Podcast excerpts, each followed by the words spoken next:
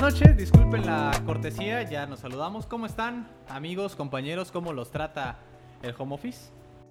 Pues a mí bien, o sea, tú sabes que estoy acostumbrado a esto de trabajar desde casa, entonces para mí ha estado tranquilo. Obviamente la carga emocional viene de no poder hacer otras cosas después de trabajar, por supuesto. Pero... Y, de que al menos me tocaba verlos a todos mis compañeros y, compañeras el viernes, pero ahora ya no se puede. Ni modos, pero ha sido una semana bastante productiva. Eh, estamos preparando cambios bien padres en código facilito, así que pues muy emocionados. Y pues bueno, Natsumi, ¿cómo te ha ido a ti? Pues buenas noches chicos y toda la audiencia. Pues me ha ido muy bien, la verdad, este, no puedo quejar de nada. eh, siguiendo aprendiendo, trabajando mucho y pues aquí divertidos y muy felices de estar eh, con todos ustedes ahorita. Gracias Natsumi. Vamos a comenzar como lo dice el título de la transmisión en vivo para todos ustedes. Hoy vamos a hablar de trabajos, de tips para entrevistas de trabajo, cómo armar un currículum, entre otras cosas. Espero estén listos, espero ya hayan compartido, tengan lista su bebida, así como el señor Uriel en estos momentos, porque vamos a comenzar.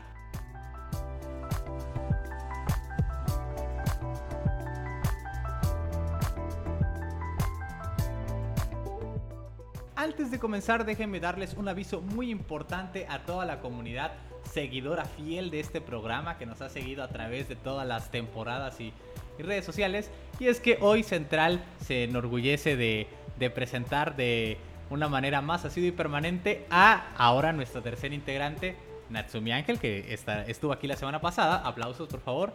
Y que hoy también está con nosotros y estará continuamente en los próximos episodios. Señorita Natsumi, ¿cómo, cómo, te sientes de ahora formar, del, formar parte del mejor podcast de opinión tecnológica de la Internet? El mejor de todos. es correcto. No, pues ya lo repetí, pero muy contenta, muy, muy gustosa de estar aquí, de poder compartir eh, pues la poca mucha experiencia que tenga en ciertas áreas eh, y pues escucharlos, ¿no? Este, tanto ustedes como la audiencia. Eh, para pues aclarar alguna duda, este, que nos quieran compartir este, alguna experiencia. Y yo creo que pues poco a poco vamos a ir abordando temas pues muy interesantes. Así que pues los invitamos cada jueves, 9 de la noche, hora central. Y eh, sí, ahorita por temas técnicos, pues estamos probando como que nuevas tecnologías para que pues nos puedan ver un poquito mejor, todo, que nos tengan un poquito más de paciencia.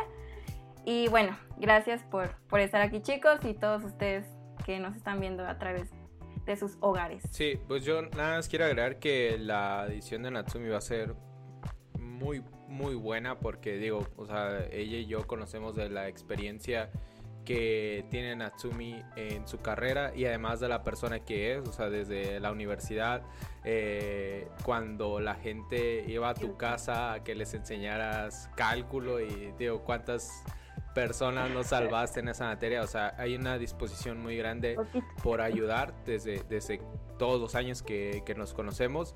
Así que, pues, bienvenida Natsumi y pues nos vemos cada semana, ah. ¿sale? Gracias, yo contenta. Gracias entonces por estar aquí. Ahí estamos, nada más para sumar al, al recordatorio del anecdotario. Natsumi me cargó en su espalda en algunas materias desde la secundaria. Me formo parte de esa población, así que me ha Mea culpa. Vamos a seguir adelante. Vamos a hablar del trabajo. Hoy en Central nos vamos a convertir en Don Chambitas y vamos a dar algunos tips de entrevistas, de cosas. Saludos, no creo que nos vea, pero saludos, ojalá nos, nos llegue a ver. Primer punto, tips para entrevistas. El planeta de las entrevistas es, es amplio. Eh, primero, conseguir la entrevista ya es un, ya es un, es un mito, ya es un logro, es un hito, perdón antes de la entrevista, regularmente el flujo es tú envías tu currículum. Hablemos primero entonces, antes de pasar a las entrevistas, del currículum. ¿Cómo nosotros tendríamos que configurar eh, esto? Señor, eh, señor Uriel, ¿has hecho alguna vez un currículum? Sí, tengo mi currículum actualizado, de hecho, o sea, eh, sí tengo algunos tips para la parte del currículum. Lo primero que quiero agregar, no, voy a, no voy a mencionar muchos porque sé que ustedes también tienen varios, pero lo primero que tengo que agregar es que tienes que conocer la empresa para la que estás aplicando. Y tienes que ver el puesto para el que estás aplicando y ver qué se espera de ese puesto. conforme pasa el tiempo vas a ir adquiriendo un montón de experiencia en tu carrera profesional, vas a trabajar en muchos proyectos. Eh, y cuando trates de aplicar a una empresa, lo importante es que coloques los proyectos afines al puesto que estás tratando de aplicar. No poner todo lo que has hecho, sino, por ejemplo, si estás aplicando para una posición en PHP, pues todo lo que has hecho en PHP. Y si no estás aplicando para PHP, pues poner las otras cosas que has hecho en ese tema. Eso es lo primero que... El primer paso es eh, conocer la empresa, identificarla y en base a eso construir tu currículum. Eh, digo, hay más tips, pero pues vámonos rotando. Natsumi, sé que tienes varios, porque no nos cuentas tú de uno? Bueno, este, todo depende. Si vas directamente con cliente o con una compañía una empresa, pues sí, o sea, una foto, eh, pues que sea clara, que tengas un fondo, pues también que no tenga como más distractores. Este, y bueno, ya tú decides si ponerla o no. En el caso, por ejemplo, de consultoras, a veces para que no haya como que ese parte de aguas de que pues lleve una foto o que no pongan la edad, por ejemplo, o incluso el género. Eso es ya como que otros temas más para indagar, ¿no?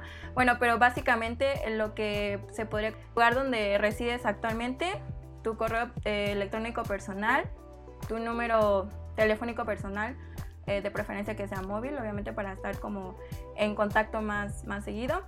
Este, bueno, cada perfil podría, este, eh, no ganales a menos que, pues, no sé, por ejemplo, en el caso de Rafa Uriel, eh, que pues código facilito, ¿no?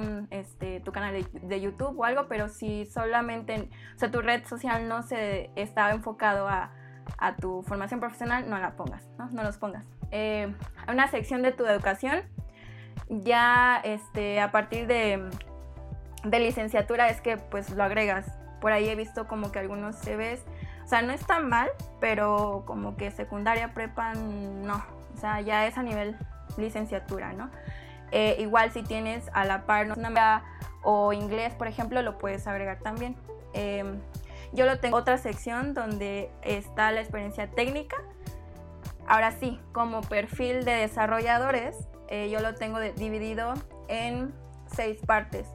En lenguajes de programación, en bases de datos si eres del, no sé, del lado de backend, frameworks, eh, sistemas operativos, tecnologías y skills o habilidades y herramientas de desarrollo.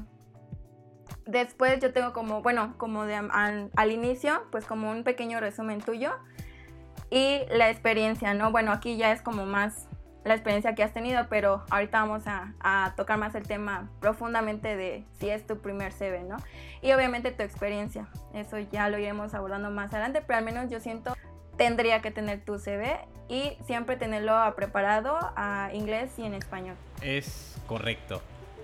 Yo estoy de acuerdo con ustedes. Uriel comentaba que uno tiene que saber a dónde estás mandando tu currículum, o sea, qué tipo de empresa es. Al menos tienes que más o menos leer un poco el asunto también es responsabilidad tuya porque pretendes trabajar ahí, entonces vale la pena hacer un pequeño investigación, ver qué tipos de valores tienen, algo que te puedas empapar de ello.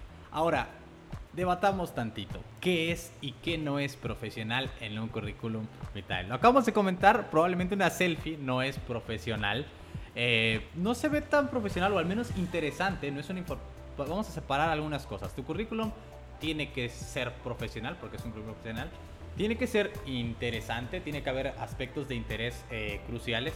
Tu primaria no es crucial, tu secundaria no es crucial, tu diploma del cuadro de honor en la secundaria tampoco lo es.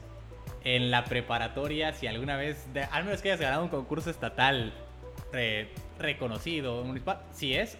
De otra forma, nuestro premio al concurso de ortografía del quinto y sexto lugar, Uriel y yo, que algunas participamos, tampoco es tan relevante. Pasemos a lo que es profesional, lo que es relevante, lo que es informativo acerca de tu persona y tercer elemento que al menos yo pondría eh, en un currículum es la presentación, el cómo se ve visualmente tu currículum.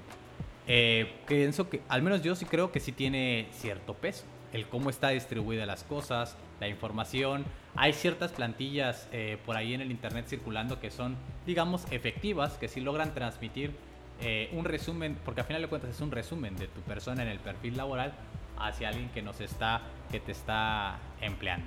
Entonces, debatamos, ¿qué es profesional y qué no? Algo que no les parezca profesional a ustedes y que quizás cometamos en errores. Señor Uriel. Siendo Sí, básicamente es que lo que mencionó Natsumi fue muy interesante de si debe uno colocar o no la foto de, de, de un- de una persona en, en el CV, que lo correcto es no debería importar y debería ser totalmente opcional, aunque lo profesional, lo que se considera profesional por muchas empresas es que vaya, ¿no? Entonces hay una diferencia entre lo que es correcto y lo que ellos esperan, ¿no? Yo pienso, y lo único, digo, a mí me ha tocado re- revisar eh, currículums para contratar en código facilito. La última vez creo que tuvimos como 150 aplica- aplicantes a la última vacante que abrimos. Eh, entonces, lo que a mí no se me hace, lo único que se me ocurre que no se me haría profesional es un currículum muy largo. Y en la parte del diseño lo único que yo esperaría es que resalten las partes claves, las partes importantes y no que todo se vea en el mismo Arial 12, porque entonces es muy pesado de leer, ¿no? Entonces ahí yo lo único que les diría es háganlo de una hoja máximo, así dos es ya exagerarle tantito. Yo iría por una Es nada correcto. más. Tendrías que tener varias maestrías y doctorados para ocupar unas dos, tres hojas o algo así. O sea, si ya estás en ese nivel, pues para que nos escuches. Al final lo que dicen es, uno tiene que colocar el último grado de estudio. Si eres un, do- un doctor, digamos, un, tienes, o, o una doctora, tienes un doctorado, pues ya se asume que estudiaste una maestría y se asume que estudiaste una licenciatura. Hay un caso especial en los posgrados en los que la licenciatura juega un, un punto porque pueden ser en áreas distintas, pero si ya llegaste a la carrera, pues ya la prepa y ya la secundaria y la primaria y el kinder al que hayas asistido, pues ya, ya no es tan relevante, ¿no? Entonces yo lo único que consideraría poco profesional es que esté lleno. Y lo otro, ahorita que se me ocurrió y se hace poco profesional, que se vea que no está hecho para ti. O sea, que se vea que es alguien que envió currículums así a todos, casi casi como un bot, enviándoles lo mismo, diciéndoles lo mismo, nada más cambiarle variable de nombre de la empresa. Y listo, ¿no? Entonces eso, eso sí se me, se me hace poco profesional que no esté hecho para la vacante a la que estás este, aplicando. Muy bien. Parezco moderador hoy. Gracias, Uriel. Natsumi, ¿tú qué no consideras profesional en un currículum? Bueno, ya había comentado acerca, por ejemplo, de las redes sociales. O, bueno, no que no sea profesional, sino... Es medio subjetivo esto de profesional, Ajá, como dice claro. Uriel. Hay cos- ah, para Ya, algunos es y para que otros te no. estás aplicando dirán, no, pues sí tiene que ir o no. Por ejemplo, eh, uno incluía hasta, no sé, la cédula, por ejemplo, eso no, porque pues a veces hasta las empresas ni siquiera, ojo, no estoy diciendo que no estudien, ¿no? Y que no tengan un título o una cédula profesional, pero pues es una información que al menos que te lo pidan ya en el proceso de selección de que hay una entrevista, sí, proporciona ese dato, pero también como es un dato, digamos, como sensible, este, no es como que para que esté ahí este, en tu CV, eh, pues yo digo que, pues, que no vaya, ¿no? Este, ¿Qué otra cosa? Eh, bueno, ya hablando de manera como más técnica, como menciona Auriel, este, siempre tener un- una versión de tu CV, este, sí, de una sola hoja. Hay empresas que te piden un CV extendi- exten- sí, extendido como más grande, como de, no sé, dos, tres hojas. Pero vaya, o sea, ya- no es como un CV eh, como de una sola presentación, sino para detallar más eh, los proyectos en los que estuviste. Pero bueno, aquí nos vamos a enfocar un poquito más también en, en como tu primer trabajo, tu primer CV y eh, pues más tips, ¿no? Eh, considero también, también de que pongas, este, por ejemplo, ¿no? Este, tu primer trabajo y tienes las tecnologías, poner el tiempo, no sé, en años o incluso en meses, de el tiempo que pues has- utilizado esa tecnología y traten de que, por ejemplo, si en la universidad ap- aprendieron Java, Python, C, C Sharp, lo que sea de lenguajes de programación, eh, que no pongan todo, sino donde más se sienten ustedes seguros y donde más, bueno, como pez en el agua, ¿no? Y que más hayan pues aplicado en proyectos. Entonces, este, eso. Y creo que, bueno, empecé, pero pues número uno, tu nombre y como tu rol, ¿no? Así, no sé, eh, backend developer o frontend developer. Entonces, bueno, para mí es, es eso. Que ahorita que mencionaste lo, del- lo de las tecnologías, algo que a mí no me gusta ver en los CVs, y, y- y digo, esto puede ser un, un currículum lista. en PDF o un currículum en una página web o un GitHub page o lo que sea. Eh, algo que no me gusta ver es que pongan este C Sharp 9 de 10, este Java 7 de 10 o o sea, ¿cuál es 10? Eh, digo, ¿cuál es la referencia? Y, y hay gente ¿Cuál que es siete? Y hay gente que es muy junior que puede asumir que 10 es una cosa y hay gente que es muy senior o muy, muy- con 20 años de experiencia que puede asumir que 10 es una cosa completamente distinta, ¿no? Entonces, no eso que mencionas de poner llevo dos años haciendo esto da mucho más información que poner C8 de 10 de JavaScript, o sea, no no no tiene mucho Estrellitas, ¿no? Ajá, 4 de 5 estrellas en JavaScript.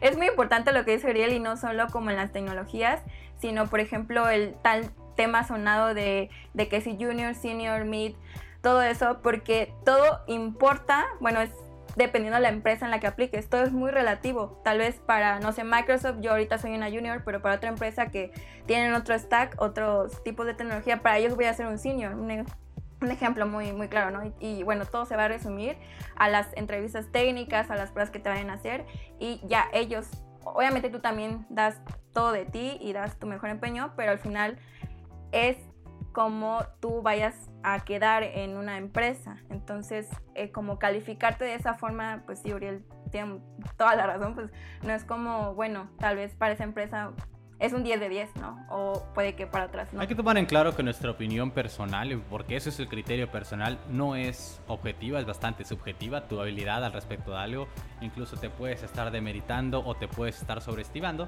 Yo, al menos yo, eh, categóricamente no lo considero correcto ni necesario poner la, la cantidad de tu skill que crees tener en una tecnología. Se está armando un pequeño debate aquí en nuestro chat sobre que si la edad, alguien mencionó que si los tatuajes, mencionaban por ahí la edad, eh, eh, que si afecta un currículum o no, en un currículum va a tu edad, la edad que tengas. Eh, hablando pequeño acerca de la industria, ajá, exactamente.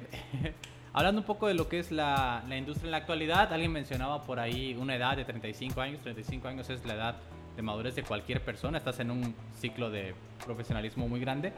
Pero vuelvo a lo que dijo Uriel antes. Todo depende de la empresa a la que estás yendo a buscar de verdad.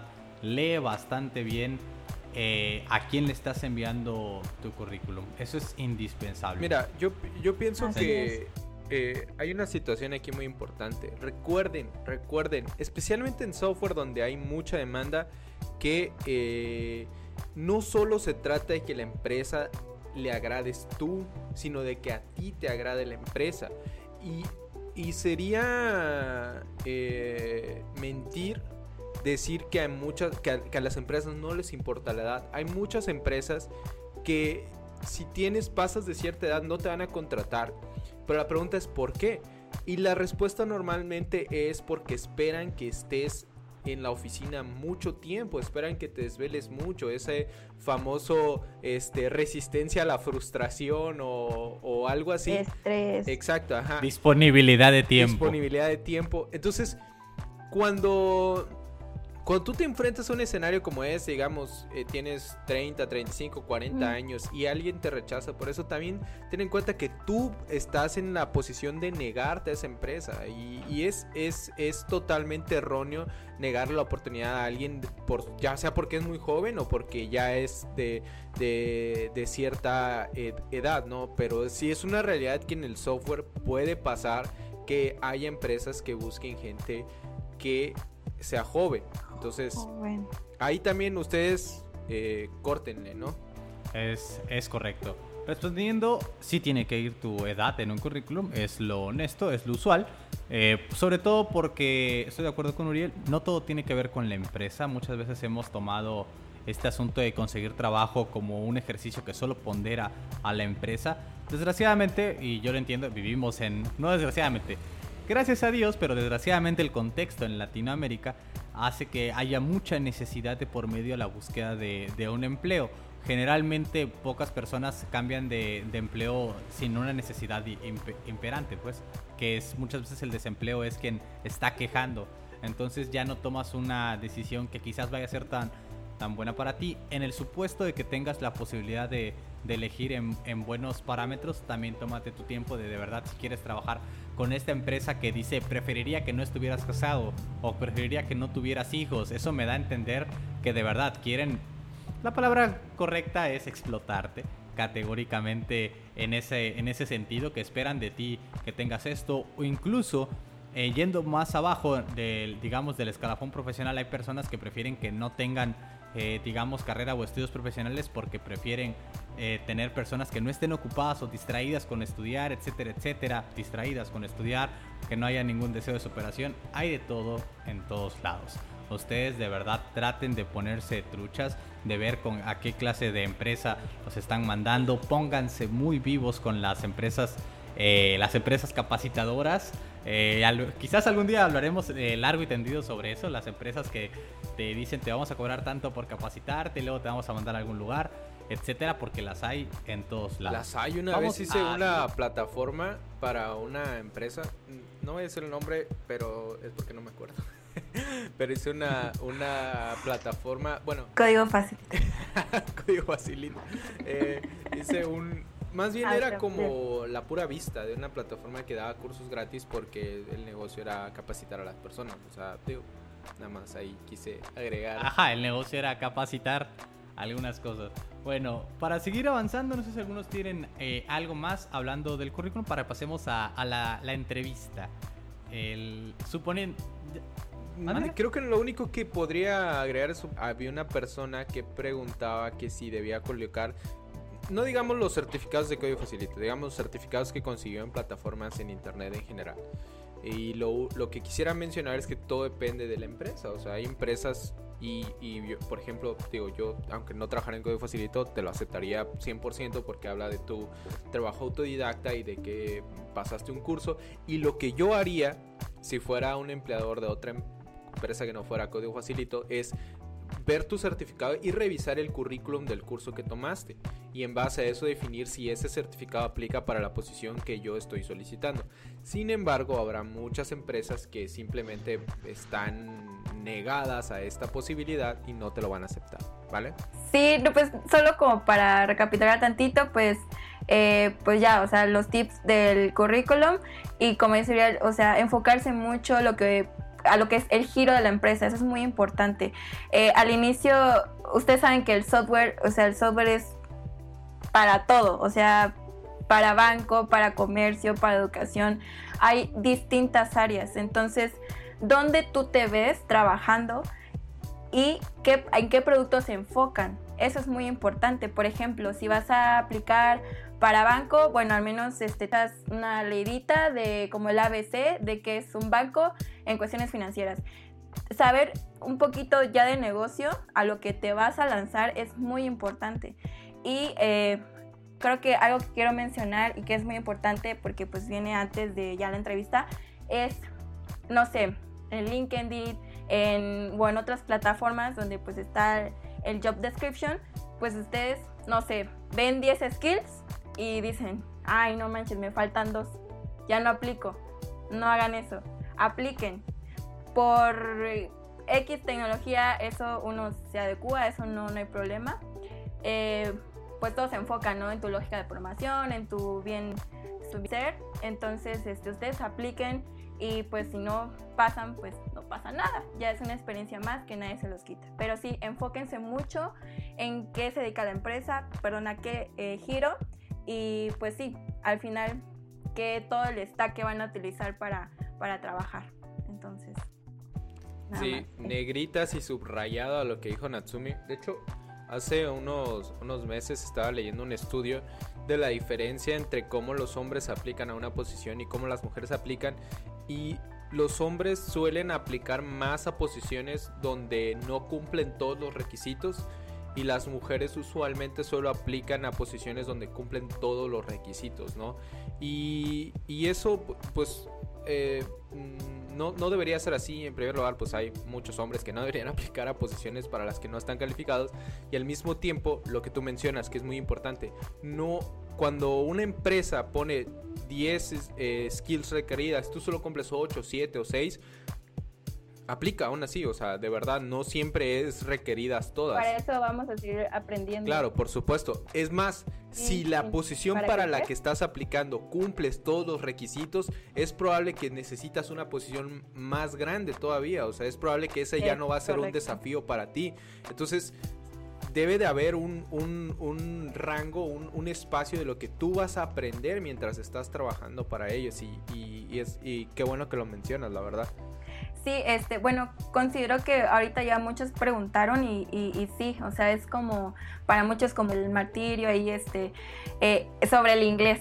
Yo considero que igual y este ya sería otro, otro central, pero eh, todo depende a qué empresa igual vayas a aplicar. Puede que eh, sea una empresa pues local y pues tal vez no lo vayas a usar en cuanto a conversación. Sin embargo, recordemos que prácticamente toda la información eh, que es, de nuestra área está en inglés. Entonces, al menos tus skills con, sí, o sea, de, de, para investigar, para incluso pues la programación, todo está en inglés actualmente, la mayoría.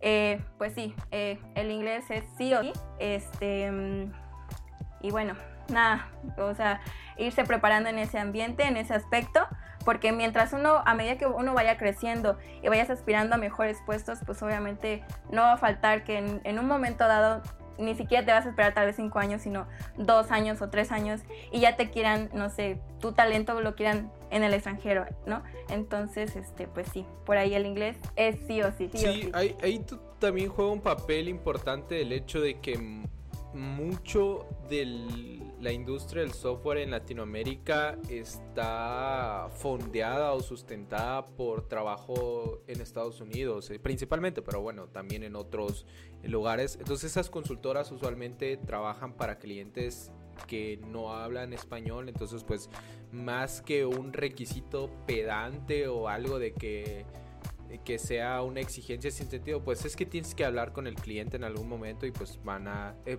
por eso normalmente el nivel de inglés que se te pide es, conversa es de conversación, o sea, conversacional. así, exacto. O sea, no basta con que leas y que escribas, sino que puedas conversarlo. Por ahí, de hecho, eh, aquí preguntaba Codelex, Codelex89 que cómo debe uno expresar el nivel de idioma en el currículum vitae. Yo pienso que debe ser así como eh, uno, un punto muy importante es eh, conversacional, nativo y creo que hay otro así como básico, no sé. Técnico. Está básico, nativo o bilingüe. Exacto y técnico y profesional, más o menos. Algo, más o menos, tiene mucho sentido a decir sé 5 de 10 de inglés, volvemos a lo mismo. O sea, es como sé conversar en inglés, dice mucho más a, hacer... Eh, tengo 300 puntos en el TOEFL. De hecho, bueno, ahorita que ya entremos pues a cómo son las entrevistas y tips para entrevistas, pues eh, si tú ya quieres como aplicar a una empresa en el que pues obviamente es extranjera, eh, creo que la primer llamada es tu primer filtro. O sea, si desde ahí tal vez no puedas sostener una conversación en inglés, eh, pues desde ahí te dicen, ¿sabes qué? Pues no podemos seguir adelante con el proceso. Muchas gracias, bye. Entonces, sí, pero igual todo depende de quién. Que de hecho, ahorita que lo pienso, eh, bueno, yo he tenido pocas entrevistas de trabajo por, por Código Facilito, pero hace como un año apliqué a Gatsby. Eh, y digo, lo he mencionado, se me hizo una oportunidad muy interesante porque era el equipo de aprendizaje. Y la razón por la que no. La última. Yo hice como 5 o 6 entrevistas, entonces de alguna manera pasé bastante el proceso. Y prácticamente al final lo que pasó es que mi inglés escrito no era lo suficientemente técnico para la posición a la que estaba aplicando. Y eso, eso me lleva a mencionar que también depende para qué te están pidiendo el inglés. En este caso el inglés era para escribir documentación, entonces se requería un inglés muy avanzado en gramática y tecnicismos y, pues al final no se dio, ¿no? Así que eh, también creo que ahí viene a lo mismo de investigar para qué estás aplicando y en base a eso por qué te están pidiendo ciertas cosas. En, este, en, en el particular caso de esta posición pues era un inglés muy muy eh, avanzado, ¿no? Eh, así que pues también es, es, para que tengan de referencia eso de siempre tener en cuenta para qué, para qué están aplicando, ¿no? Eh, ciertamente el inglés es prioridad eh, a toda la audiencia que nos está viendo. Tómenlo en cuenta. Hay tipos de trabajo que requieren una capacidad verbal considerable en el inglés. Uno de tus filtros muy probablemente sea una simulación de una entrevista con un, con un cliente, etcétera. Y pues hay que estar eh, preparados. Luego nos confiamos mucho en nuestros laureles de que entendemos ahí algún artículo, la documentación, etcétera. Pero la realidad es que en el aspecto al menos de, del software eh, para agencias o para, para, ah, para estas empresas que generan software para las demás personas, necesitas tener contacto humano con el cliente y eso requiere a final de cuentas eh, estar al, tanto en, en la verbalización del inglés. Seguimos adelante con los temas. Tenemos una sección al final en la que vamos a estar literalmente respondiendo tips y dudas de las demás personas, porque hay como que dudas muy puntuales acerca de esto y no las podemos agrupar todas, pero sí, puede, pero sí que podemos darle respuestas. Para ir rápido, el siguiente filtro, suponiendo que enviaste un currículum, yo les diría pequeños tips. Ustedes aviéntense. O sea, si te faltan, por ejemplo, primero, si ves una, hay un stack de tecnologías, te falta una o dos, pues tú vea, tú manda tu currículum y dale. Segundo, sobre todo aquí en Latinoamérica o en México tenemos ese hábito, eh, las personas que están solicitando programadores, de poner todas las tecnologías que se te ocurrieron del temario de una escuela, que necesitamos PHP, solicitamos Java, solicitamos Python, solicitamos eh, Django, solicitamos Laravel, solicitamos todo. Aléjense de esas vainas, de verdad, esas eh, empresas que te ponen una oferta de trabajo que te piden, no sé, sin exagerar, 16 tecnologías y, un título probablemente no quieres trabajar ahí porque no tienen idea de lo que están solicitando. Y si no tienen idea de lo que están solicitando, muy probablemente no tienen idea de lo que van a trabajar ahí. Y pues vas a tener esos trabajos donde vas a estar lidiando con mucha gente con desconocimiento y muy seguramente mala actitud de lo que está pasando. Mandaste un currículum en el supuesto, ahora tenemos algo que es la entrevista. Hay dos tipos de entrevista, en mi opinión, las, las, entrevistas normales y las entrevistas a las grandes empresas, que son un proceso de entrevistas. No es lo mismo aplicar a, no sé, aquí a la consultora de software local que aplicar a Google. No es lo mismo aplicar a que te gusta aquí a tu a una empresa, a una startup, que hacer el proceso de, de selección de Facebook. Eh, para lo segundo es un tramo bastante específico y grande. Hay libros y hay cursos para eso que les recomendamos que vayan y vean. Hay personas, eh, predicadores que se encargan de esto. Saludos a Jorge Latincoder, que son esas personas que hablan mucho del proceso de, de selección en grandes empresas. Quizás podríamos nosotros en este, en este podcast hablar de las entrevistas, digamos, un poco de mediano nivel. Eso es el top de la industria, pues hablemos acá de entrevistas de mediano Fíjate que Ahora sí, es, tan, es tan diferente que en el mundo de las entrevistas, digamos, eh, hay, un hay una referencia, les dicen las fan companies, F-A-N-G, a las empresas, creo que es Facebook, no es Apple. Ajá, el arquetipo de seis letras. No, no, son, son, es Amazon, oh, mira, ahorita lo estoy tratando de buscar, pero bueno, es tiene que ver con su valor en la bolsa y son eh, Facebook, Amazon, Apple, Netflix y Alphabet. Eh, en el, particularmente en el, en, el, mundo de, las, de la contratación, eh, estas empresas se distinguen por ser las que mejor pagan. hace poco ingresó Apple también, es, es una estadística. Aquí puso Jesús Ángeles, Facebook, Apple, Amazon y Google. Así, así está bien. Y Netflix falta ahí nada más. entonces tú puedes ir a googlear eh, cuando vas a googlear y quieres eh, específicamente recursos para aplicar a una de estas empresas de gran tamaño y en las que puedes incluir a muchas otras, ¿no? Simplemente esto es un término que refiere a estas, pero créeme, lo que vas a aprender ahí aplica para aplicar a Microsoft o para aplicar a, las empresas de ese nivel que, que, lo busques así, como las fan companies y, o cómo aplicar una, a una fan company y es todo eh, un mundo que libera libros, cursos, lo que tú dices, ¿no? Todo lo que es para aplicar específicamente a estas empresas que además usualmente tienen un proceso de contratación muy similar, eh, basado en el famoso whiteboard. Sí, entre eh, entonces, pues te, te va a servir, ¿no? De hecho, ahí dice Jesús Ángeles que el nuevo término es MFAANG, que incluye a Microsoft y a Apple. es correcto, esas empresas tienen un proceso de selección eh, diferente y muy similar entre ellas que ustedes pueden investigar si tienen eh, el, el, deseo, la ambición de llegar a una de esas empresas, que por cierto se puede, solo talachenle. Y pues por supuesto necesitas alguna experiencia previa en esto que se ganan con las entrevistas a empresas, eh, llamémosle locales, una startup, una consultora, eh, etcétera. hay diferentes, hay quienes solo eh, que solo quieren verbalizar contigo, hay quienes te ponen ejercicios a pizarra ahí en el momento. Hay gente rara que quiere que les hagas un, o sea, de verdad algo, o sea, un, módulo de, de algún de algún de alguna plataforma de software, esos desconfía de ellos, pero pues ah, los hay, hay personas Yo estoy en desacuerdo contigo. Sí, sí, lo resolvemos ahorita si quieres.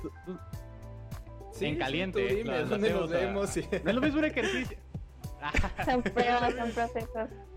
No es lo mismo hacer un ejercicio que hacer, ¿qué te gusta? Hazme la integración de... Depende a qué nivel de rol vayas. Sí. Exactamente. Sí, si quieres, eh, cuéntanos tu perspectiva, Natsumi, o sea, ¿qué, ¿qué, te late más? O sea... Ajá, estoy ilustrando que las hay, no dije Ejercicio o que te pidan hacer algo y yo, y si quieren después cuento yo mi perspectiva, ¿no? Bueno, sobre las M-Fangs, empresas, eh, piden mucho, por ejemplo, en los procesos técnicos, eh, que a veces se dividen en, en, una o dos o hasta tres partes. Eh, se, se, enfocan mucho en estructura de datos, por ejemplo, y en algoritmia. Es algo que sí o sí tienes que tener para esas empresas, bueno, top, que, que existen en el, en el, área de pues, desarrollo de software. Em, mm, si ustedes me preguntan, no sé, o sea, de que cuál es el ideal, mm, creo que todavía no tengo como definido cuál es el super ideal, porque pues tal vez no he aplicado a todas, ¿no? Pero eh, todo es muy subjetivo en cuanto a qué que cómo eh, te quiere ver la empresa o, e incluso hay pruebas que no miden tu, tu, nivel técnico, pero sí la capacidad de resolver eh, pues, eh, problemas. por ejemplo, bueno, no quiero indagar mucho sobre empresas, pero pues como dicen, ¿no? Va, te va a caer una lluvia de entrevistas y de preguntas y tal vez te vas a sentir hasta atacado, pero ahí va a van a estar, pues sí, como checando o midiendo tu nivel de qué tan ágil eres en cuanto a, no sé, responder preguntas, eh, eh, responder a, cierto falso o ese tipo de, detalles, ¿no? Em, claro que van a haber empresas que tal vez no les importe mucho, mm, no técnico en general, porque eso es muy ambiguo eh, o muy grande, muy general, sino eso, tu capacidad de, de entender problemas o solucionar problemas y tu lógica.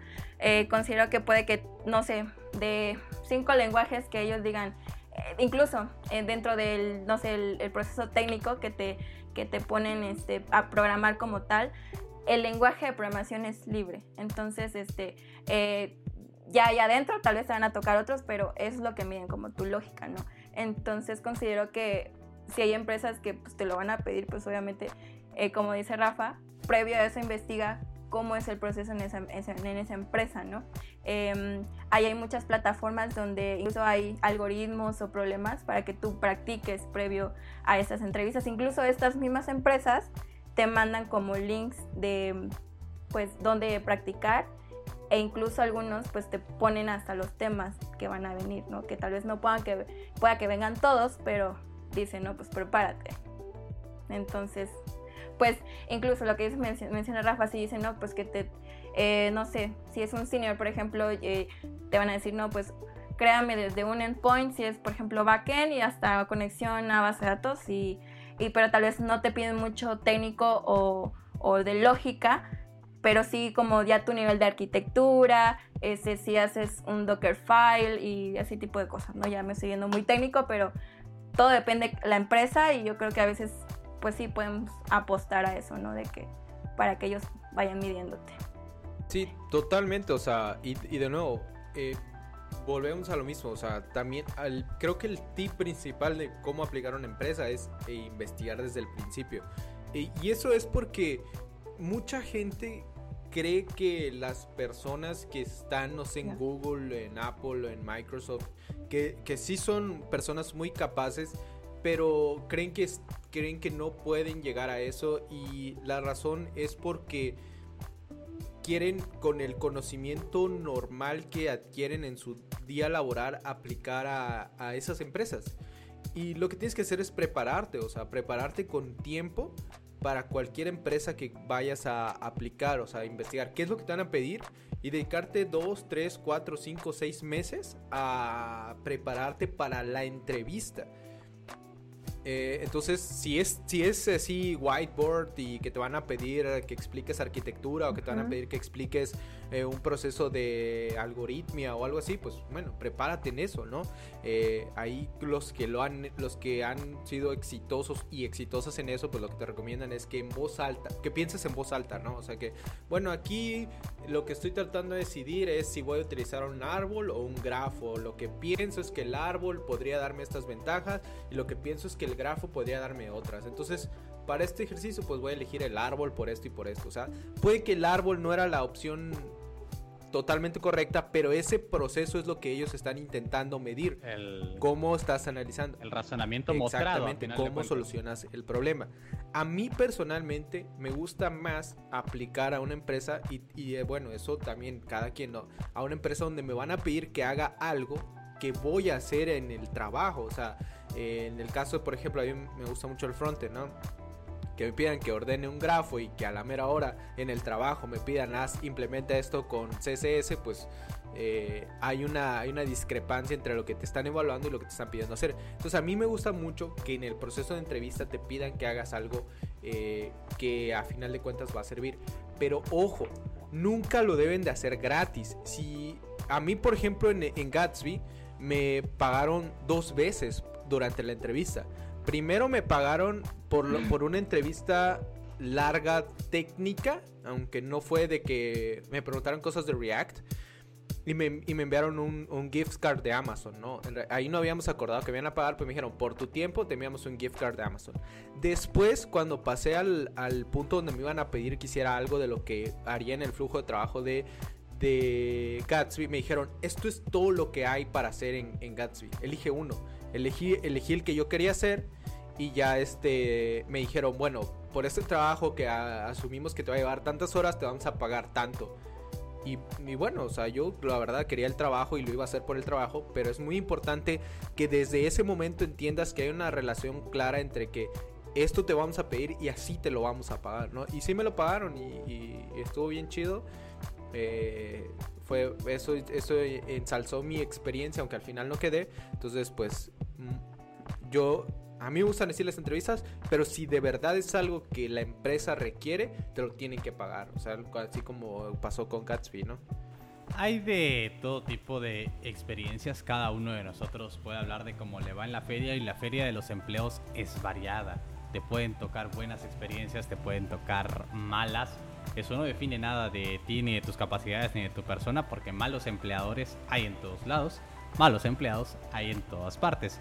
Quizás después podríamos hablar o hacer un pequeño post o tópico de eh, cuentos de terror en entrevistas o en, flujo, en procesos de contratación, que los hay, los hay de todos, todos debemos tener ahí alguna entrevista, sobre todo a los juniors, a los recién egresados de, de carreras de software, eh, empresas que los quieren chamaquear, van a sobrar en todos lados. Hay estafadores. creo, que ya una vez conté la mía con una empresa de fintech de México, pero eso fue hace añísimos. De que me cantaron la de las horas nalga y, y cosas así en medio de la entrevista. Fue muy, muy malo. Dice por aquí Teenager. No sé si aplique la de él. Dice una vez me hicieron una entrevista llamada La trepadora. Que no te preguntan nada. es que de verdad. Si yo hubiera estado en la me dijera, bueno, va a, a continuación va la trepadora. me hubiera dado mucha risa. Definitivamente no, no quieren. Pregunta Iván Alonso si estamos en, en, Twitch. Efectivamente estamos en Twitch. Puedes ir a buscarnos. Eh, código facilito en Twitch. Saludos a Serge López que siempre nos está viendo desde Twitch. Y hoy está Codelex 89 también. Gracias por seguirnos en Twitch. Perdón por la pausa comercial. Eh, seguimos adelante. Eh, ah, hay historias de terror en entrevistas que bien podríamos elevar después. No queremos eh, dejarnos fuera el placer de contestar sus preguntas porque días anteriormente les preguntamos a través de un tweet qué preguntas, qué dudas tenían y las vamos a resolver justo ahora. El tiempo que nos queda de... Eh, también por Instagram, el tiempo que nos queda lo vamos a ocupar a eso. Recuerden interactuar con este su podcast preferido. Eh, porque también se llena de ustedes, de su experiencia, de sus cosas. Muchas veces nosotros hemos estado aquí en nuestra burbuja de nuestros trabajos y de nuestro YouTube y de nuestro curso y de nuestro aquí y allá. Pero pues el conocimiento y la experiencia están en todos lados Y este programa también es de ustedes, es de comunidad. Eh, nosotros tres somos los presentadores, pero pues ustedes son los buenos. Para buscar trabajo, ¿cuáles serían los tips? Eh, mm, son muy amplios. Vamos a revisar las, las preguntas. No sé si las tienen a la mano mis compañeros. Si no, vamos a ir ahorita de inmediato con ustedes para revisar las preguntas que tenemos. Con las de Twitter. Eh, eh, dice por aquí, eh, ¿tener experiencia en distintas áreas afecta o es conveniente tener varios según el perfil y mencionar las cualidades adquiridas en otros ámbitos? ¿Tú qué piensas, Natsumi? Bueno, quiero comenzar con esto porque, bueno, al menos bueno, no tengo 10 años de experiencia, por ejemplo, pero al menos estos 4, casi 5 años de experiencia que tengo ya en el mundo laboral, eh, considero que ahora las empresas están apostando más como a especializados, a que seas, por ejemplo, el famoso full stack. Sin embargo, si tú te sientes eh, muy capaz de resolver eh, N problemas para lo que involucra todo el desarrollo, pues aplica. Pero si tú sientes, por ejemplo, no, yo soy un buenazo en frontend y este, no sé, estas tecnologías me agradan, pues vas y aplicas a una empresa que pues pidan eso. Sin embargo, yo, yo considero que lo ideal es pues llevar tu camino y irte especializando y en eso ser muy muy bueno, o sea, siempre exigirte más y ver también mucho, eh, leer, no sé, artículos, eh, igual comentarios de ya de profesionistas ya más avanzados, por ejemplo, de pues el futuro que tiene esa tecnología también y en qué, en qué ámbitos se van a aplicar. Entonces, pues yo considero que sí, que, que, vayas armando tu propio eh, como rubro, tu propio stack de lo que puedes ir trabajando y que obviamente te guste, que te apasione y que lo disfrutes mucho. Yo, fíjate que no tengo nada en contra de quienes buscan lo que ellos creen que es un full stack. Digo, ha habido una, debate con lo de full stack y... lo, más relativo de la industria. ¿Qué es full stack? ¿no? ¿Qué, abarca ser full stack? ¿no? Pero usual, usualmente es backend y frontend, ¿no? Digámoslo, ¿no? Lo, lo que yo creo es que cuando una empresa requiere a alguien así, usualmente no va a pagar igual a alguien que está buscando a alguien especializado en backend o a alguien que está especializado en frontend. O sea, eh, no hay empresas que no se pueden dar el lujo de contratar especialistas pero bueno, o sea, el, sueldo va acorde y quizás al inicio pues sea el trabajo ideal para ti, pero eventualmente especializarte igual te va a hacer acreedor a mejores oportunidades de trabajo. Otra cosa que quisiera agregar es que aunque yo no recomiendo que en el currículum pongas cosas que no son afines al trabajo, si en algunas de las entrevistas consideras que algo de lo que sabes que no tiene que ver con la posición puede contribuir al puesto de trabajo, menciónalo eso me pasó en, Gatsby. Eh, yo pues les expliqué que yo sabía usar OBS, eh, eh, medio After Effects, streaming, video, grabarme, todo eso. y, al final cuando ya no había quedado la posición a la que apliqué, todavía me hicieron una entrevista más para ver si me colocaban en otro puesto por, todo lo que yo había mencionado. O sea que me, acuerdo que mencionaron mucho que tenía mucha experiencia en, el, en la industria, ¿no? Entonces eso les puede ayudar, ¿no? Vaya, o sea, si al final eso los va a diferenciar de alguien más, digamos, yo he liderado equipos, yo estuve trabajando en producto antes, yo sé Photoshop, yo sé esto, pues si ven que puede contribuir, menciónenlo, eso es lo, único que diría. Es correcto. De la selección de preguntas de Twitter, eh, yo la menciono y alguno de ustedes la toma o se la asigno. Pregunta eh, no, fue bueno, Indecent Lady. Tener experiencia en distintas áreas afecta o es conveniente tener varios, según el perfil, y mencionar las cualidades de otros ámbitos. Esta es la que, la que teníamos antes, ajá. Eh, perdón, me, me equivoqué. Venía alguien, bueno, esta pregunta es extraña, pregunta Fabricio Cuevas, bajo el supuesto de que X empresa es dueña de uno o varios productos en los que un DEP participa en mayor o menor medida, ¿hasta qué ámbito puedo presentar ese trabajo como propio? ¿En, qué, en, ese escenario, ¿con qué cuidados debemos tener en cuenta los contratos de confidencialidad? Eh, pues, no sé, se me ocurre que tú estás trabajando para Jumex y Jumex le pertenece al grupo eh, creo que es al grupo Nestlé, me parece, o al grupo, al grupo Barcel.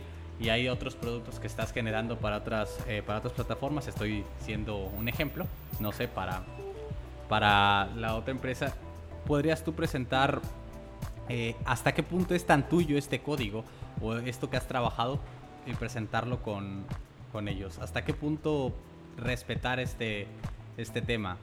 Yo lo que diría de primeras es que lo dictamina tu contrato vigente con la empresa en cuestión. Eso es lo que diría yo. Eh, eh, como primer paso. Eh, Natsumi, tú que has hecho software para diferentes empresas, ¿qué ¿Es correcto? en este caso? Sí o sí, tu contrato lo va a estipular. ¿Hasta dónde?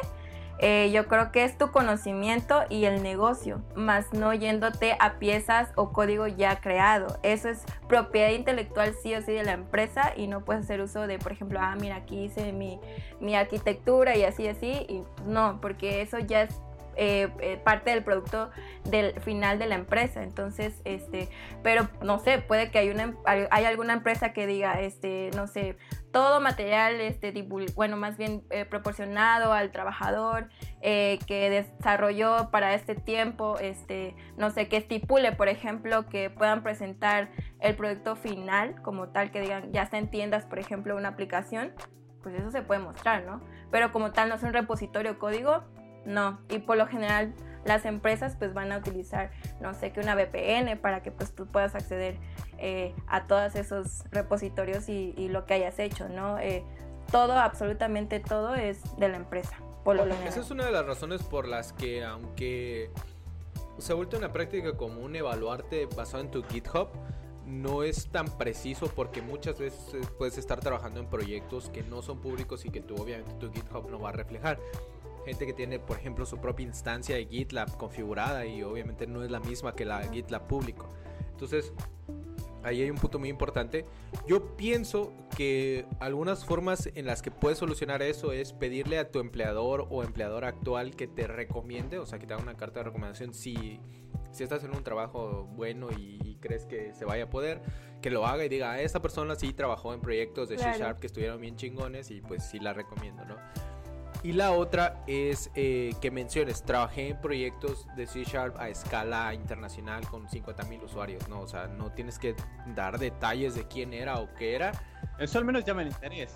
Por supuesto, o sea, lo, a final de cuentas lo que, tiene que, lo que, lo que le tiene que importar al empleador es eh, que hayas, que tengas experiencia tangible y que, a qué escala, ¿no? Vaya, o sea, si es 100 mil usuarios, ¿qué importa de dónde venían esas personas? Eran 100 mil usuarios, ¿no? Eh, es correcto. Entonces, eh, seguimos con el tema de, la, de las preguntas. Alguien hablaba del aspecto psicológico en, la, en las entrevistas. Mm, yo diría que sí hay que tener al menos la mente despejada para el momento de la, de la entrevista. Eh, mucha gente hace entrevistas con culpa, así como que, ay, mis jefes me están viendo, algo por el estilo. Eh, mis jefes actuales, algo... Es la realidad. muchas veces esto de que tu jefe en vigencia se ponga violento porque estás tomando alguna entrevista o algo así. Trata de ser claro con esto, con las personas, para que al menos tengas la tranquilidad de que estás haciendo algo que no está, digamos, que no te quite la paz a ti. Ya no hablemos de si es correcto o no, ni nada por el estilo. Mira, yo pienso que eh, si te hacen sentir incómodo, vete, O sea, aplica otro lado. De verdad, hay gente que hace entrevistas esperando que la gente falle, o sea, es como el profesor que se siente orgulloso de cuántos reprueba, ¿no? El que te quita todo para ver que sea lo más difícil el examen. Esa persona no quiere que aprendas, quiere reprobarte. Lo mismo pasa con los con las que te sientas frustrado. Claro, por supuesto. Oh, no te quieren o sea, las, esas personas vienen como, no, no, no, yo voy a deshacerme de los charlatanes, de todas las personas que... Y va a ser bien difícil si, si no te hacen sentir cómodo, vete, o sea, y, digo, ¿para qué quieres trabajar en un empleo donde te van a hacer sentir incómodo cuando ya pases, no? Eh, entonces, ese factor es muy importante, pero para ti, que te, que te quieran, que te consientan, que te atraigan, que te deseen, eso también es muy importante. Exacta, exactamente. Muy bien, eh, el consejo de entonces es hasta el sabroso, eh, date tu lugar, seguimos adelante. Hay algunas preguntas, sobre todo de, Instagram. Igual ustedes aquí en el chat eh, vamos a estar eh, comentando algunas. Seguramente hubo varias que ya comentamos eh, durante la largo del programa, entonces yo creo que me siento bien con esto. Alguien comentaba, fui honesto en una entrevista y dije que tenía mucho conocimiento en algo y después de realizar la prueba técnica dicen que necesitan más justo lo que no sabía. Te aplaudo lo de ser honesto, pienso que ser honesto en una entrevista es lo primordial. Conozco la historias así como de, de personas que han puesto en su, en su descripción que saben muchísimo más de lo que saben. Alguna vez siguieron un tutorial de Photoshop y ya le ponen, ay sí, habilidades que domino, Photoshop, uff, soy buenísimo. Cuando pues solo le cambiaste de color a una foto una vez. Entonces eso, eso no cuenta. Ya la recortaste, ¿no? Eso tampoco cuenta como una experiencia como tal. La honestidad es suficiente porque ha pasado y he hablado con algunos eh, compañeros o amigos empleadores que es como que dicen, le pedí que hiciera algo que él me había mostrado en su portafolios y no pudo hacerlo. ¿Cuál es la conclusión obvia? Que eso estaba en tu portafolio, pero tú no lo hiciste o tú no lo desarrollaste de alguna forma. Era un poco complicado. Al final de cuentas es una especie de de ejercicio extraño, yo les recomendaría ante todos sean honestos. O sea, yo sé que muchas veces hay empresas que intentan eh, abusar en esto, que tratan de partir con ventaja, pero no hay nada como honestidad. La honestidad de verdad paga mucho mejor en, en todo aspecto. Y digo, o sea, hoy, hoy justo hoy leí la historia de un, es un chavo que su suegro lo agarró pues eh, con la chava, no haciendo nada malo, pero se enteró y le tenía tanto miedo que tuvo que fingir que era del Independiente, o sea, que era del mismo equipo que el señor, y que dice que fingió tres años ser del Independiente. Este, con el señor está buenísima. El señor hasta lo llevó a la Copa Sudamericana y este men iba ahí sabiendo que no era del Independiente. Y al final tuve que confesar. No, puedes mantener una mentira por tanto tiempo. a eso vamos. ¿Hasta, hasta cuánto tiempo puedes? Una mentira lleva otra y luego ya se descontrola. Claro, claro, o sea. honestidad. ¿Qué tanto puedes sostener que no eres capaz en algo que te están pidiendo, ¿no? Entonces, eh, pues bueno, de verdad, sean honestos y, y, que te quieran por el skill que tienes en ese momento. Eso hace el, verdadero fit entre, tú y la empresa. Eh, es correcto. Eh, gracias. Hay algunas otras dudas. Les recomendaría a ustedes que las coloquen aquí en el chat pregunta Tineyev una duda. ¿Es válido que una empresa solicite un correo o una carta para que te den una carta de recomendación? Solicite un correo o una carta para que te den una carta de recomendación. Sí, supongo. Hasta cierto punto los correos ya no son tan privados hoy en día. Si ya entraste al ámbito laboral, tu correo va por ahí circulando. O sea, no, no, no, no creas que es muy celoso el asunto. Pero, perdón, Uriel, ¿ibas a decir algo? Eh, Arturo Romero, para buscar primer trabajo, ¿cuáles serían los tips? Ah, primer trabajo, tips. Primero que yo te diría, actitud. Eh, lo primero que yo te podría dar un tips es mostrar actitud propositiva al respecto del trabajo, sin llegar a la orilla de dejarte, de dejarte estafar o de dejarte eh, negrear por pagándote lo que no debes por eh, un trabajo. Eh, tienes que mostrar mucha iniciativa en esto. Al menos lo que yo he visto es que muchas personas, eh, soy egresado en la escuela de software, eh, de una universidad en la que estudié software, y muchas personas, al menos de mi eh, generación, tuvieron muchos problemas para conseguir ese primer trabajo. Y muchas veces no era un primer trabajo en software o en tecnología, les costaba entrar a, a, este, a este tema. Entonces, yo les diría es una cuestión de digamos, de actitud, de buscar, tocar piedras, no le temas hacer el currículum, envíalo, no te, no te subestimes. Esos pequeños tips para el enviar. ¿Ustedes algunos tips para el primer trabajo que puedan tener alguien? Natsumi, no sé si quieras. Con la Natsumi de hace algunos años sería, como dice Rafa, eh, tu actitud, número uno, sé tú mismo, suena como muy a cliché, pero en serio, relájate. No, no pienses ya como que la ansiedad de qué va a pasar después o qué van a pensar de mí, sino primeramente sé tú mismo. La actitud puede que, eh, de hecho mi primer jefe viene después, realmente perfiles así que, que, pues tengan, tengan ganas de seguir aprendiendo, de, no sé, si te dicen, mañana ya tienes que saber Python y ya estañes 3, 5, 8 horas en la noche, eh, pero tú sabes que lo vas a sacar, esa, ese potencial en ti, pues tú, tú dalo, ¿no?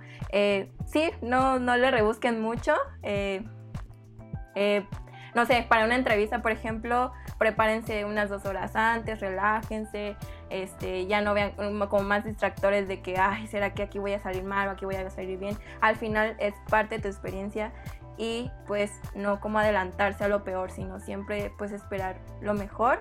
Y mm, yo considero que para los primeros trabajos es eh, pues para eso son primeros, ¿no? Yo creo que no solo en software, o sea, en donde sea, es pues vas a ir aprendiendo mucho, eh, se le llama tecnología humana, puede que, eh, bueno, yo he leído que un libro 70% es humana, es como tratar con la gente, con los equipos, contigo mismo, cómo te vas a ir evaluando y, y, tus tiempos y todo, eh, todo sobre objetivos obviamente, pero pues sí, o sea, no es como que es una sola empresa, una sola persona, sino vas a tratar con todas las áreas y considero que eh, eh, eh, suena medio raro, pero sí, o sea, la humildad cuenta mucho.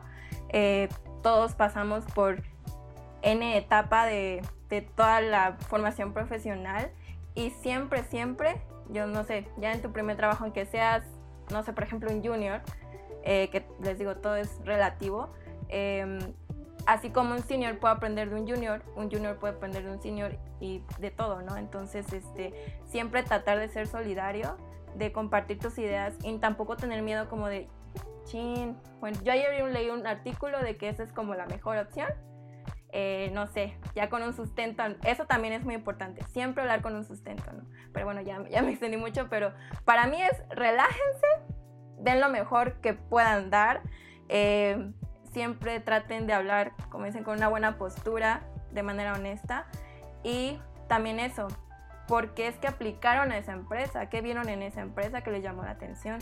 Eso a, la, empresa le llama mucho la atención, que digan, no sé, a ver, apliqué Airbnb, no sé, a mí me gusta, o que la gente cuando vaya a viajar, este, llegue a su lugar de destino, no sé, o que, no sé, su reservación haya sido un éxito. Un ejemplo, ¿no? Ponerte mucho en el papel de lo que tú vas a crear. O sea, porque a veces perdemos de foco eso. A veces perdemos mucho de foco de qué estás construyendo. Tal vez de tu lado es un código, pero eso al final, en conjunto, va a dar una, una, sí, una solución, algo muy padre que pues, va a impactar a nivel eh, ya sea mundial, internacional, local, lo que sea, pero al final hablamos de soluciones, ¿no? Entonces, para mí es relájense. Yo eh, sugeriría una que trabajen en proyectos propios. Eh, cuando yo, cuando a mí me tocó entrevistarme por primera vez, eh, mucha gente me, me, bueno, me fue, algo que me ayudó mucho fue código facilito, o sea, cuando yo recién salí de la universidad no sabía que iba a trabajar en código facilito, entonces apliqué a algunas empresas y varias conocían código facilito, entonces me, se, se, identificaba de alguna manera mi expertise. Entonces también ustedes pueden hacer lo mismo, o sea, no necesariamente necesitan crear un proyecto para hacer una empresa, sino simplemente para respaldar lo que están diciendo, aprender más y, y ganar experiencia propia.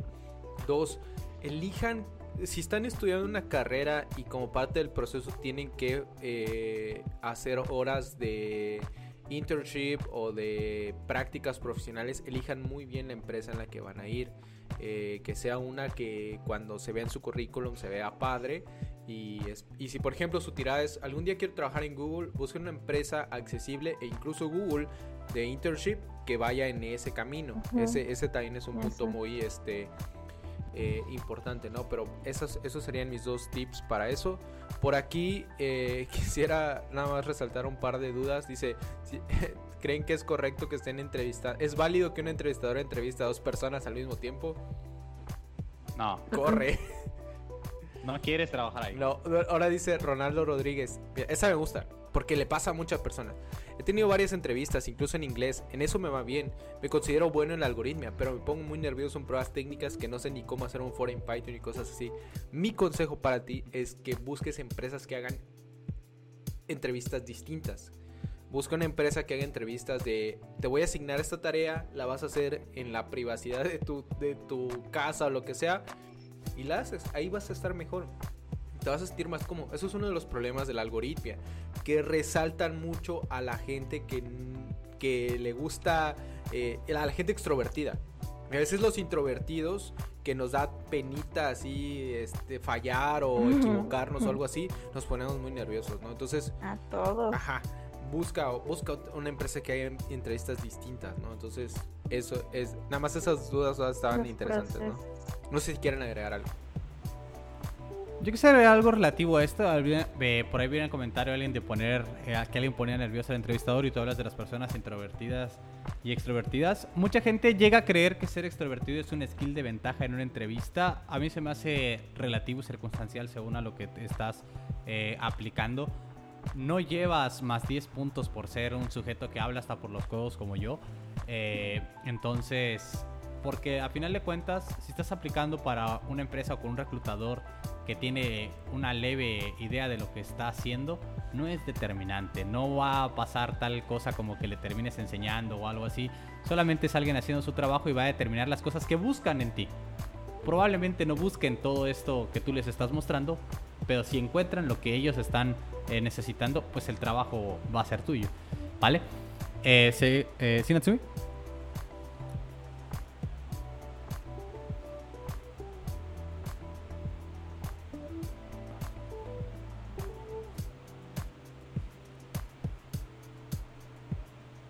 Vivimos súper aquí, pues, y ahorita, pues, tratar de, exacto, de como que estar en equilibrio y este, y hay como tips también como para el nerviosismo y todo eso, ¿no? Este, pero bueno, ya, ya más adelante. Lenguaje corporal, Vamos a ir dando tips No tengas tics con las manos, de manera humana. que no te nerviosismo, pero ese ya es lenguaje ciertamente corporal, pequeñas y básicas, no olvides de parpadear, no tengas ningún tic en las manos, no las pegues jamás, manténlas eh, separadas solo para mostrar seguridad, no cruces los brazos, eh, siéntate derecho y, habla lo que tengas que hablar con respeto.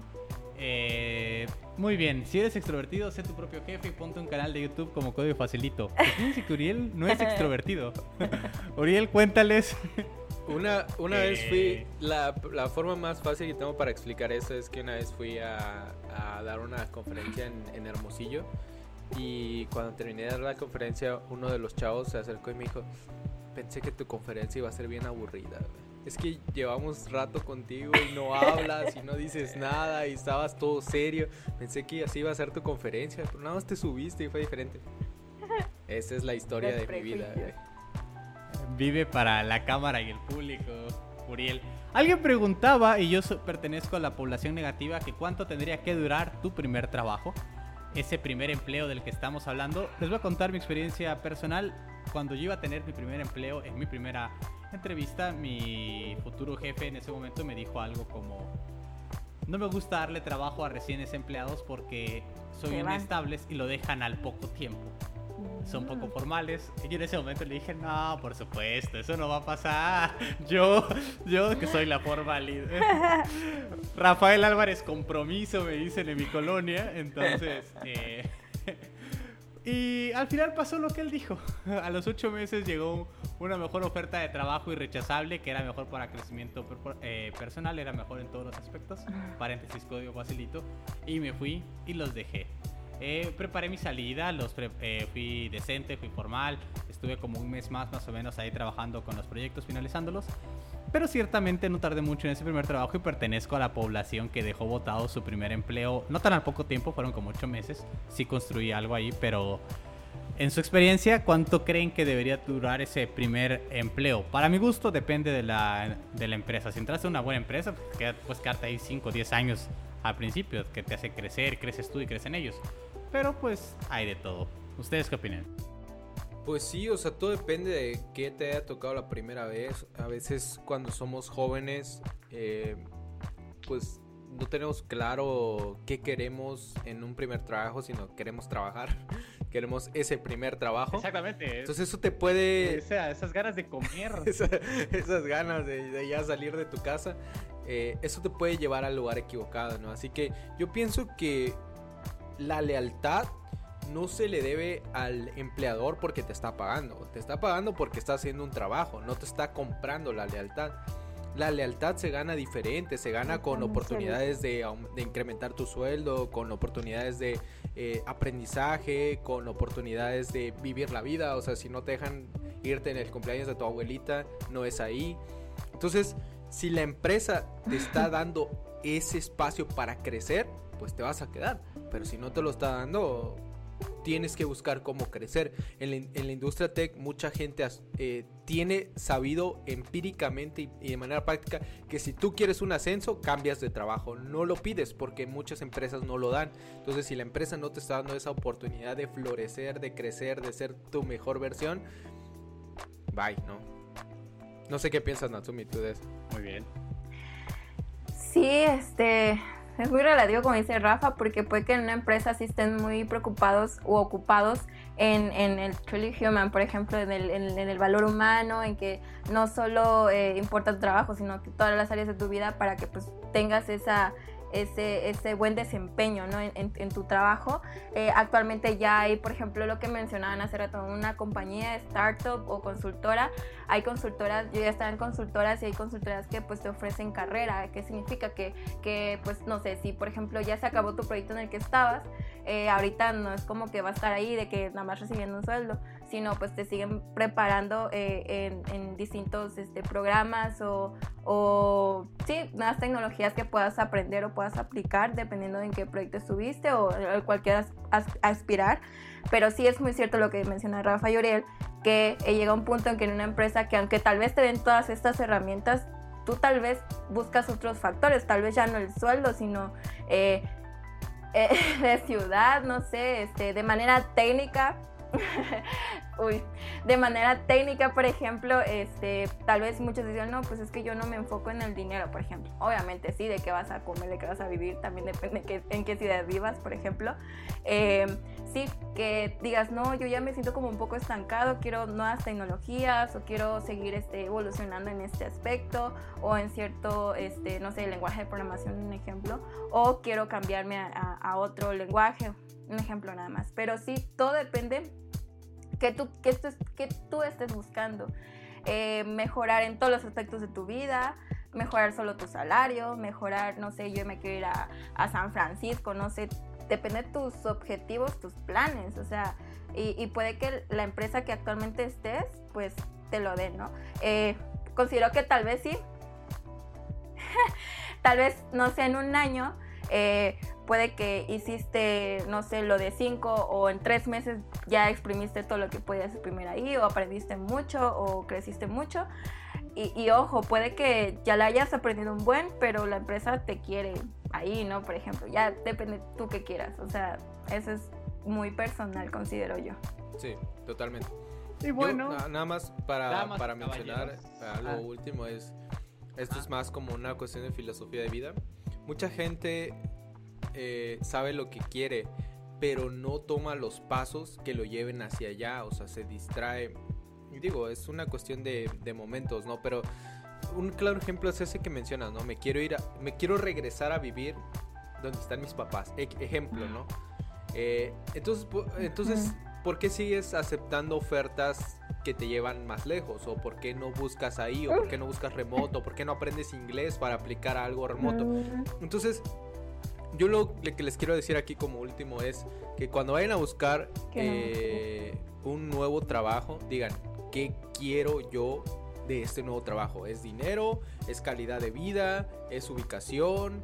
¿Es tiempo libre? ¿Qué quiero? Y, eh, y, cuando ya sepan bien, apliquen un trabajo que les dé eso, ¿no? Así es.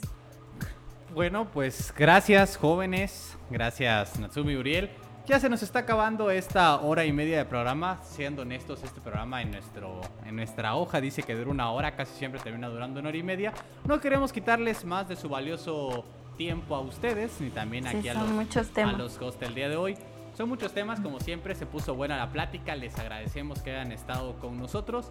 Si hay alguna duda que no hayamos podido responder el día aquí en el live, podemos hacer otra pregunta, eh, podemos hacer otro live después. Mándenos sus dudas al escrito, al Twitter, a la fanpage de Facebook. Para eso estamos. Eh, ya saben dónde seguirnos a, a nosotros. Eh, podemos seguir la conversación ahí. Al menos el tiempo de transmisión en vivo el día de hoy se nos ha terminado. Va a quedar grabado en YouTube y en Facebook. Y aunque hay algo mejor, que cada miércoles va a salir la versión podcast de este programa. No olviden de seguirnos, escucharnos en YouTube ya me, eh, perdón, en Spotify, en Anchor. Y es Apple Music, Google Podcast, Spotify, busquen Código Facilito o busquen Central Podcast. Y todos los miércoles a mediodía sale el episodio de la semana pasada. Ayer salió el episodio de la semana pasada, el primero que tuvimos con Natsumi.